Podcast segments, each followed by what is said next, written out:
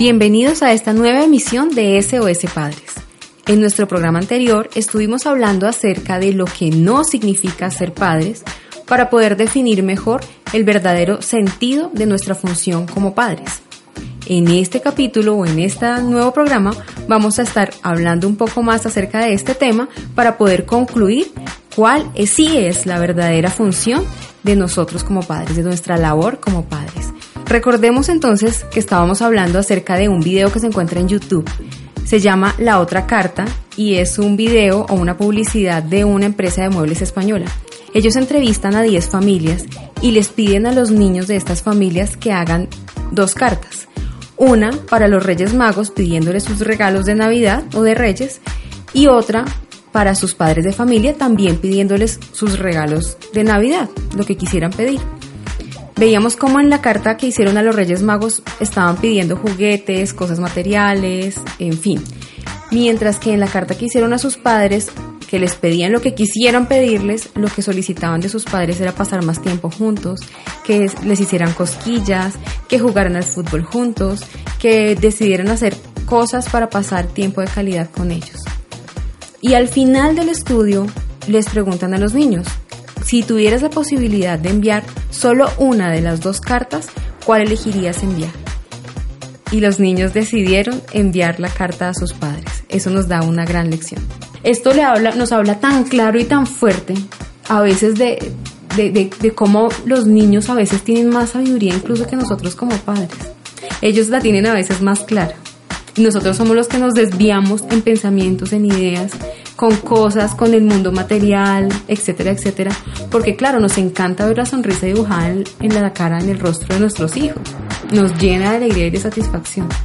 Pero no solamente con un juguete, con algo material, con la tablet, con el celular, con la eh, clase de patinaje, de danza, bueno, qué sé yo. Y es lo que bueno hoy en día recurre realmente es a llenar todos esos vacíos o necesidades de tener a sus padres cerca definitivamente con el materialismo, a eso es que está encaminando la, la juventud, la niñez y todo se encamina a eso, pero el vacío es supremamente grande, es la falta de afecto, de atención, de compromiso, realmente estar uno ahí presente junto a ellos en la medida que van creciendo. Lastimosamente sí, ese es el resultado y, y, yo creo que eso es definitivamente lo que nos confronta hoy en día, eh, buscar ese tipo de programas, de realmente tomar conciencia y mirar hacia dónde llevamos realmente hijos a la presencia de Dios. Bueno, y entonces de este modo estamos viendo qué no es ser papás. Ya tenemos claras algunos puntos. Espero que, haya quedado lo suficientemente claro para que las personas que nos escuchan puedan empezar a cambiar esos hábitos que no son saludables, que efectivamente no hacen parte de la función de padres y que finalmente eh, lo que hacen es destruir a sus propios hijos, dañarlos. Ahora vamos a ver entonces, vamos a empezar a ver lo que sí es ser papás. Que yo creo que es, es como la pregunta que todos tenemos ahí, bueno, pero entonces, ¿qué, es, qué sí es? Ya entendí que debo dejar de hacer, pero bueno, ¿y entonces ahora, qué hago? Claro que sí. Bueno, vimos en nuestra sesión, nuestra emisión anterior, en el libro de Efesios, en el capítulo 6 y el versículo 4, un mensaje de un solo verso dedicado a los papás, que nos da como la clave de qué es ser papás, cómo es que tenemos que ser papás, de qué se trata esa labor. Dice así, ustedes padres, críen a sus hijos en disciplina e instrucción del Señor. Yo creo que es contundente. ¿Verdad? Eso es lo que debemos hacer. Ahora ya, acabamos de entender cómo eh, Dios equipara la disciplina, la corrección, al amor, porque dice que Dios disciplina a los que ama. Eso está en Proverbios 12 y también lo encontramos en Hebreos 12, 6. Por ejemplo, para que quien quiera pueda revisar. Dios equipara el amor a la disciplina. Es decir, dice claramente, Dios disciplina a los que ama. Así como un padre debe corregir al hijo que ama. Si realmente amamos a nuestros hijos, debemos corregirlos, disciplinarlos e instruirlos. Ahí es algo importante también, que tenemos que hacer una anotación. Hay una pequeña diferencia entre instrucción y disciplina. La instrucción es lo que hace un padre cuando le enseña a su hijo a cómo hacer las cosas. Yo instruyo a mi hijo en cómo utilizar el baño. Yo instruyo a mi hijo en cómo debe comportarse en el comedor. Instruyo a mi hijo eh, cuando vamos a una visita y le digo cómo debe saludar. A las tías, por favor, salúdalas bien. No se te olvide pedir permiso. Todas estas indicaciones que les damos a nuestros hijos acerca de cómo deben hacer las cosas. Esa es la instrucción si nosotros no nos tenemos, no nos damos la oportunidad, no nos damos el tiempo, el espacio de instruir a nuestros hijos cuando vayamos, cuando vengamos, en cómo se deben hacer las cosas, que esté al lado tuyo para que él vea cómo tú haces las cosas y que aprenda de ti, pues después no les vamos a poder estar exigiendo. Eso es fundamental, instruir primero, darles esa instrucción. Y esa instrucción no es por teléfono o un día o cantaleta, porque las mamás, tenemos que decirlo mamás, lo lamento, no me siento cómoda diciendo esto, pero desafortunadamente las mujeres estamos muy proclives a hacer cantaletas, a dar cantaletas. Siempre, siempre en cualquier momento. Yo creo que todos los hombres allá están sintiendo. Sí, claro que sí, es así, hay que reconocerlo. Y nosotras un poco incómodas, y claro, lo reconozco, pero hay que reconocerlo. Eso es cierto, Andrea. Y, y otra manera definitivamente también es que nosotros como padres pues somos el ejemplo de ellos.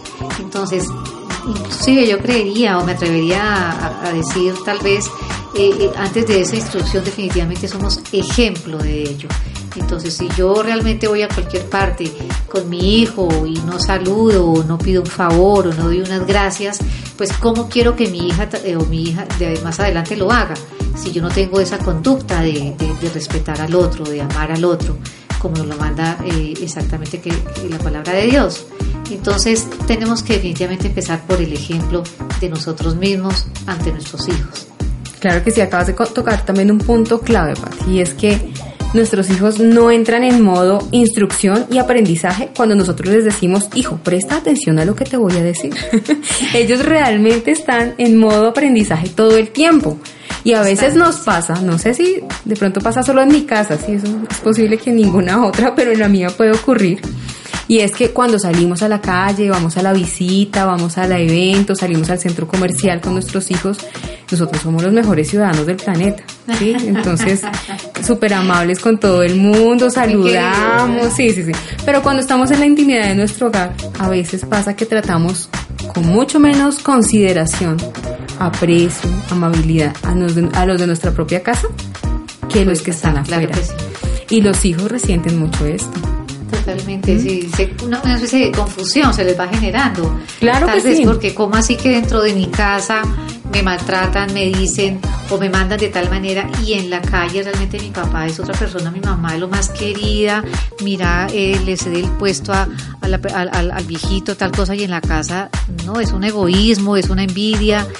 Eh, eso es cierto, Andrea, eso es muy cierto. Y con eso que les estamos enseñando a nuestros hijos. El ejemplo con eso no hacemos otra cosa, con esa diferencia entre lo que hablamos y lo que hacemos, les enseñamos a ellos a tener una doble moral. Doble moral, una confusión muy, muy grave que cada vez se va acentuando más.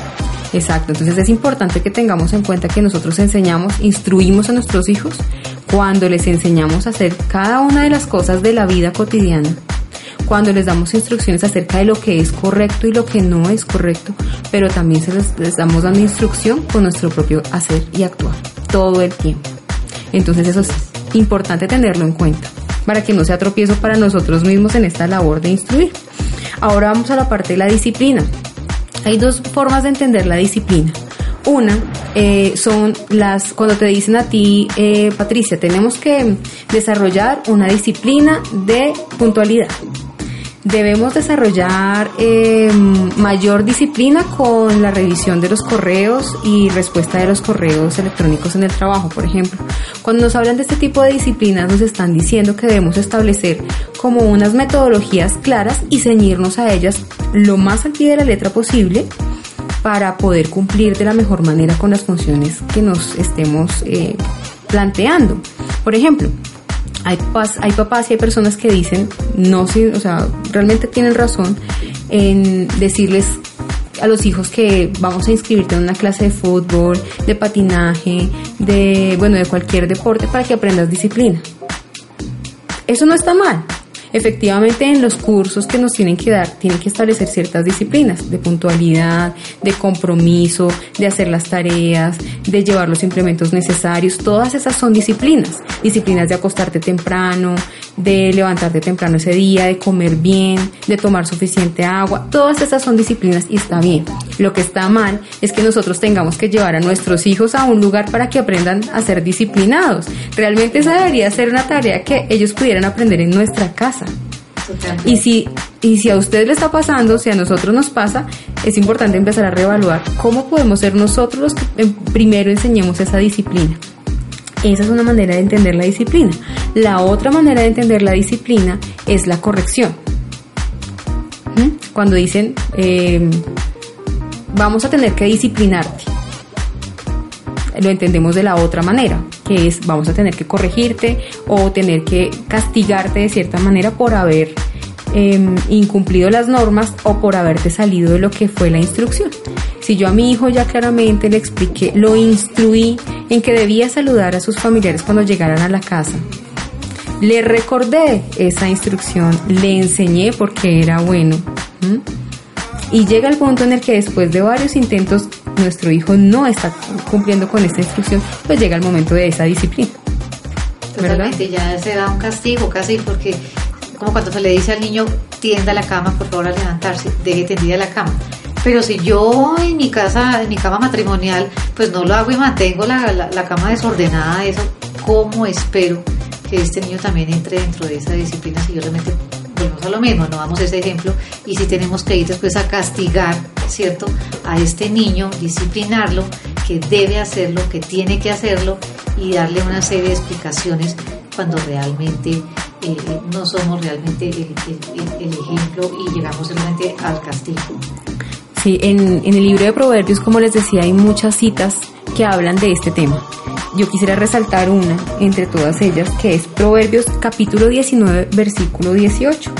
Es un versículo que está como en medio de varios temas, que están hablando de muchas cosas, pero este es muy importante en el momento, en este caso en el que estamos hablando. Dice así, corrige al niño mientras hay esperanza, no te hagas cómplice de su destrucción. Yo creo que eso resume en gran medida de lo que estamos hablando. Pero lo que quiero notar, lo que quiero hacer énfasis en este momento es que dice corrige al niño. No, no dice corrige al joven.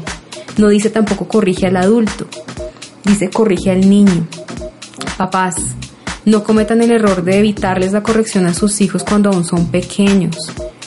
Los que son padres de adolescentes muy seguramente pueden darles a ustedes fe de que al no hacerlo, después se acarrean ellos destrucción, más complicaciones, problemas más graves, porque cuando intentamos corregir a un adolescente que no ha sido corregido o disciplinado en la infancia, tenemos graves problemas y yo creo que gran parte de las dificultades de esta sociedad, de las dificultades que enfrentan los colegios con los jóvenes adolescentes, de los problemas que enfrenta incluso la policía, la policía de infancia y adolescencia, la policía de menores, la justicia de menores.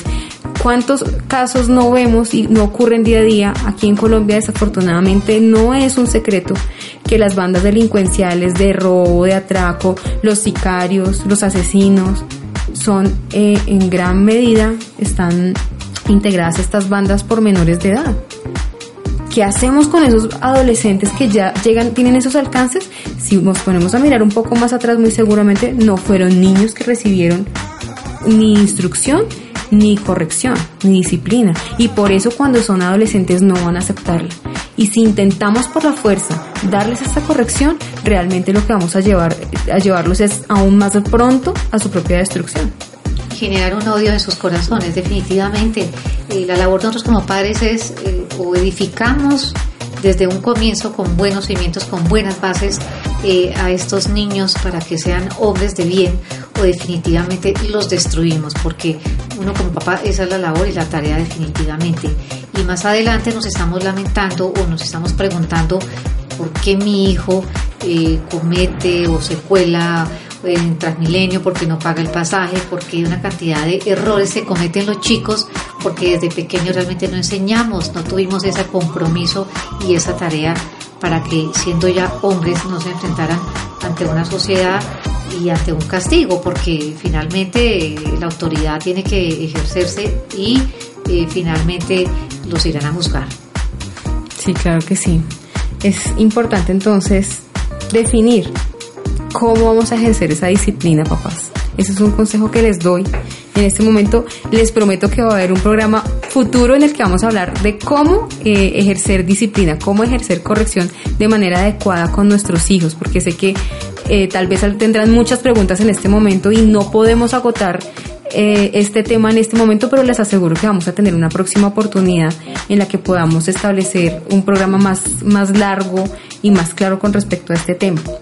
Por ahora entonces nos queda tener y dejar muy claro que de acuerdo a este pasaje que es el central, el que nos está diciendo cuál es nuestra labor como papás, debemos criar a nuestros hijos en disciplina e instrucción del Señor. ¿Por qué del Señor? No es por otra razón, sino porque el Señor es quien nos da la pauta absoluta de santidad, de perfección, de lo que es correcto. Hoy en día tenemos una, sociedad en la que lo correcto y lo incorrecto se desdibuja mucho. Lo que es correcto para uno puede ser incorrecto para el otro y viceversa. Lo que a uno le puede parecer bueno al otro le puede parecer malo. Y se vuelve un mundo en el que el concepto de lo bueno y lo malo es muy ambiguo y muy cambiante. Si nosotros criamos a nuestros hijos en ese mundo y si, y si en nuestra casa no podemos poner unas disciplinas y unas normas con respecto a un estándar más estático y más absoluto de lo que es correcto e incorrecto, nos vamos a hacer un 8 y nuestros hijos también van a ser criados en una confusión total. Que es lo que en este momento prácticamente llamamos a lo bueno lo llaman malo y a lo malo lo están llamando bueno y esa es la sociedad que está realmente permeando a nuestras familias, a nuestros hijos, eh, realmente porque, porque no hay disciplina, porque no hubo orientación, porque no hubo verdad esa luz en ese camino, sino anduvimos todos en tinieblas. Entonces, eh, pues los invitamos nuevamente a, a nuestro próximo programa y para concluir la doctora Andrea nos va a invitar. Bueno, para concluir este programa entonces vamos a dejar claro lo que sí es ser papás es criar a nuestros hijos en disciplina e instrucción y no hacerlos enojar. Ese versículo tiene esa pequeña parte porque es importante destacarlo. A veces cometemos el error de hacer enojar a nuestros hijos, exasperándolos y al exasperarlos los desanimamos. Eso es lo que dice Efesios 6.4 y Colosenses 3.21. Entonces, papás, los invito a que revisen sus políticas de crianza de sus hijos y puedan acercarse un poco más al modelo de Dios. Recordemos que la disciplina y la instrucción Dios la asemeja al amor y si nosotros amamos a nuestros hijos debemos demostrárselo en nuestro actuar. Debemos aceptarlos, amarlos tal como ellos son. Recuerden el modelo de Dios. Recordemos que Dios no esperó a que nosotros cambiáramos para amarnos, sino que Él nos amó y entregó a su Hijo siendo aún nosotros pecadores. De esta misma manera nosotros debemos amar a nuestros hijos, aunque no sean perfectos, aunque muchas cosas que tengan de pronto quisiéramos cambiarlas. Mejor démosles ese amor para que ellos se sientan aceptados. Eso es fundamental si queremos mostrarles ese amor de Dios. Otra cosa que es importante y que va enmarcado dentro del, amor es el respeto. Es importante, si amamos a nuestros hijos, si realmente decimos que amamos a nuestros hijos, también debemos respetarlos. Porque recuerden que en ese respeto también estamos instruyéndolos a ellos en el respeto y los dos puntos finales de la instrucción y la disciplina. No, no olviden por favor estos versículos que están en, en Proverbios, perdón. Corrige al niño mientras hay esperanza. No te hagas cómplice de su destrucción. Y otro que dice, la rebeldía está en el corazón del muchacho, pero la, la vara de la corrección y la disciplina lo apartan de ella. Entonces, Recuerden esto, papás, no se sientan frustrados, no se sientan temerosos de ejercer disciplina sobre sus hijos. Realmente esto es bueno y vemos que al hacerlo les traemos a ellos bendición y mm, cosas buenas a su vida. El tiempo se ha agotado por el día de hoy, pero puedes enviarnos tus comentarios y temas sugeridos a través de nuestras redes sociales, arroba Scangrut en Twitter y en nuestra fanpage de Facebook, arroba Scangrut Colombia. Nos encontramos en nuestra próxima emisión de SOS Padres.